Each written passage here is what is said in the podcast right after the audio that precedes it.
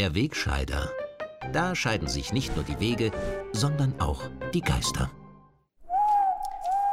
In dieser Woche ist wieder alles gut geworden. Der Bundeskanzler hat nämlich im Servus TV-Interview davon gesprochen, dass wir jetzt wieder auf Urlaub fahren können und die Restaurants und die Geschäfte alle wieder aufgesperrt haben. Das Corona-Dauerthema ist endlich wieder von anderen positiven Stories aus den Schlagzeilen verdrängt worden zum Beispiel über den heiß ersehnten Start des historischen Ibiza-Untersuchungsausschusses, der ohne jede Inszenierung und absolut seriös begonnen hat. Ein SPÖ-Abgeordneter hat etwa einen Zeugen gefragt, ob man beim Anschauen des Videos eher Popcorn oder ein Speibsackerl gebraucht hätte. Und Ibiza-Insider HC Strache hat ebenfalls schon am ersten Tag des Ausschussevents mit glaubwürdigen Aussagen überzeugt. Er habe Korruptionswünsche des weiblichen Lockvogels empört zurückgewiesen, hat Strache den ergriffenen Abgeordneten versichert.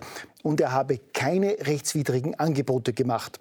Wenn, dann habe er lediglich erklärt, welche Möglichkeiten es gäbe, in Österreich zu spenden. Meiner Meinung nach waren diese Aussagen Straches derart überzeugend, dass man den U-Ausschuss eigentlich gleich wieder einstellen könnte. Aber jetzt ist die Ibiza-Party schon einmal angerichtet und das Volk brennt darauf zu sehen, ob seine Vertreter beim Videoschauen Popcorn oder doch eher Speibsackerl brauchen. Auch die Massenproteste gegen Polizeigewalt und Rassismus in den USA haben das Coronavirus tagelang aus unseren Schlagzeilen verdrängt. Das erschütternde Video vom brutalen Polizeieinsatz in Minneapolis, bei dem der Afroamerikaner George Floyd getötet wurde, ist zu Recht tagelang in allen Fernsehstationen gezeigt worden. Was die meisten Sender aber kaum oder gar nicht zeigen, sind die Gewaltorgien und Plünderungen, zu denen es neben den friedlichen Massenprotesten ebenfalls gekommen ist und dass insbesondere linksextreme Gruppierungen wie die Antifa das Chaos für ihre politische Agenda nutzen, um im Schatten der Massenproteste zu Plünderungen in den reichen Vierteln aufzurufen, Geschäfte zu überfallen und deren Besitzer brutal niederzuprügeln.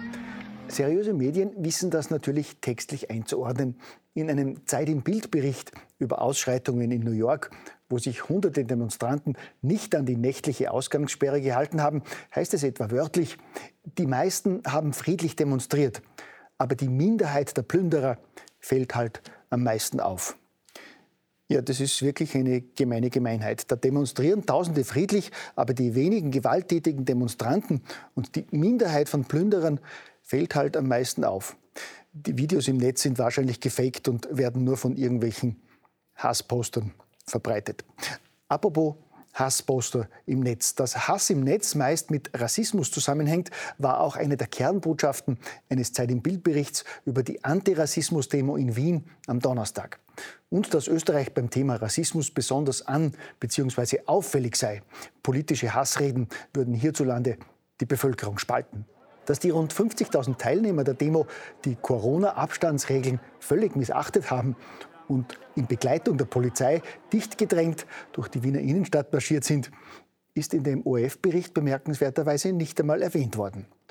Man merke, wenn man gegen die Corona-Maßnahmen der Regierung oder Einschränkungen der Grundrechte demonstriert, achtet die Polizei penibel auf den Mindestabstand und löst die Demo gegebenenfalls gewaltsam auf. Wenn bei einer Antirassismus-Demo 50.000 auf die Abstandsregeln pfeifen, dann macht das überhaupt nichts. Komisch. Jetzt haben wir wochenlang gehört, dass Leute, die sich nicht an die Abstandsregeln halten, Lebensgefährder sind. Und Ansammlungen von vielen Menschen als Superspreader das gefährlichste Ansteckungsszenario überhaupt sind. Aber gut, wenn es natürlich um die gute Sache geht, ist Leben retten nicht mehr so wichtig, gell? Und gleichzeitig tritt nach wie vor der Gesundheitsminister nahezu täglich vor die Kameras und rechtfertigt, dass er in der Bevölkerung den Spitznamen Angstschober bekommen hat. Der Herr Angstschober versucht nämlich immer noch täglich Angst zu verbreiten. Er beklagt bei jedem Auftritt, dass die Pandemie noch nicht vorbei ist und dass wir mit den Lockerungen noch zuwarten müssen. Wer tatsächlich seit vielen Wochen warten muss, sind die vielen kleinen Unternehmer, denen der Lockdown schwere Einbußen beschert hat und die teilweise immer noch auf die versprochenen Finanzhilfen warten. Erst am Freitag hat die österreichische Nationalbank veröffentlicht, dass die heimische Wirtschaft heuer im ersten Halbjahr um mehr als 13 Prozent einbricht. Trotz Erholung im Herbst soll im Jahresschnitt immer noch ein sattes Minus von 7,2 Prozent bleiben. Über wirtschaftliche und menschliche Kollateral- und Folgeschäden wird von offizieller Seite nicht so gern geredet. Auch für das zweite Servus TV Corona Forum an diesem Wochenende haben von den zuständigen Ministern abwärts alle politisch Verantwortlichen abgesagt und weigern sich zum wiederholten Mal, sich den betroffenen Geschädigten einmal direkt zu stellen. Gut, wir in Österreich stehen natürlich auch viel besser da als alle anderen. Im Gegensatz zu allen anderen Ländern haben unsere Verantwortlichen nämlich alles richtig gemacht und würden alles wieder so machen. Wie viel schlechter geht es da den deutschen Nachbarn, wo allen Ernstes der Gesundheitsminister eingeräumt hat, möglicherweise falsche Entscheidungen getroffen zu haben und wörtlich gesagt hat, in ein paar Monaten werden wir einander wahrscheinlich viel verzeihen müssen. Ja, soweit kommt es noch, dass bei uns ein Regierungspolitiker Fehler eingesteht und um Verzeihung dafür bittet, was er mit seinen Entscheidungen angerichtet hat. Oder dafür, dass Kritiker als dumm, als Verschwörungstheoretiker und Spinner bezeichnet und von angefütterten Medien wochenlang diffamiert worden sind. Schade nur, dass die bisher so dichte Medienfront langsam zu bröckeln beginnt. In Deutschland ist jetzt sogar das öffentlich-rechtliche Fernsehen ausgeschert.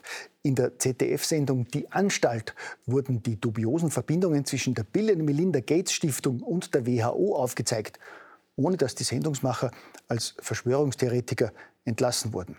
Und trotz aller Versuche der Mainstream-Medien, den renommierten Infektionsepidemiologen Professor Sucherit Bhakti zu diffamieren und zum Schweigen zu bringen, hat sich sein neues Buch Corona Fehlalarm bei Amazon und Thalia binnen 24 Stunden an die Spitze aller Bestsellerlisten gesetzt. Gegen einen freien Geist nützt offenbar die teuerste Propagandamaschine nichts, gell?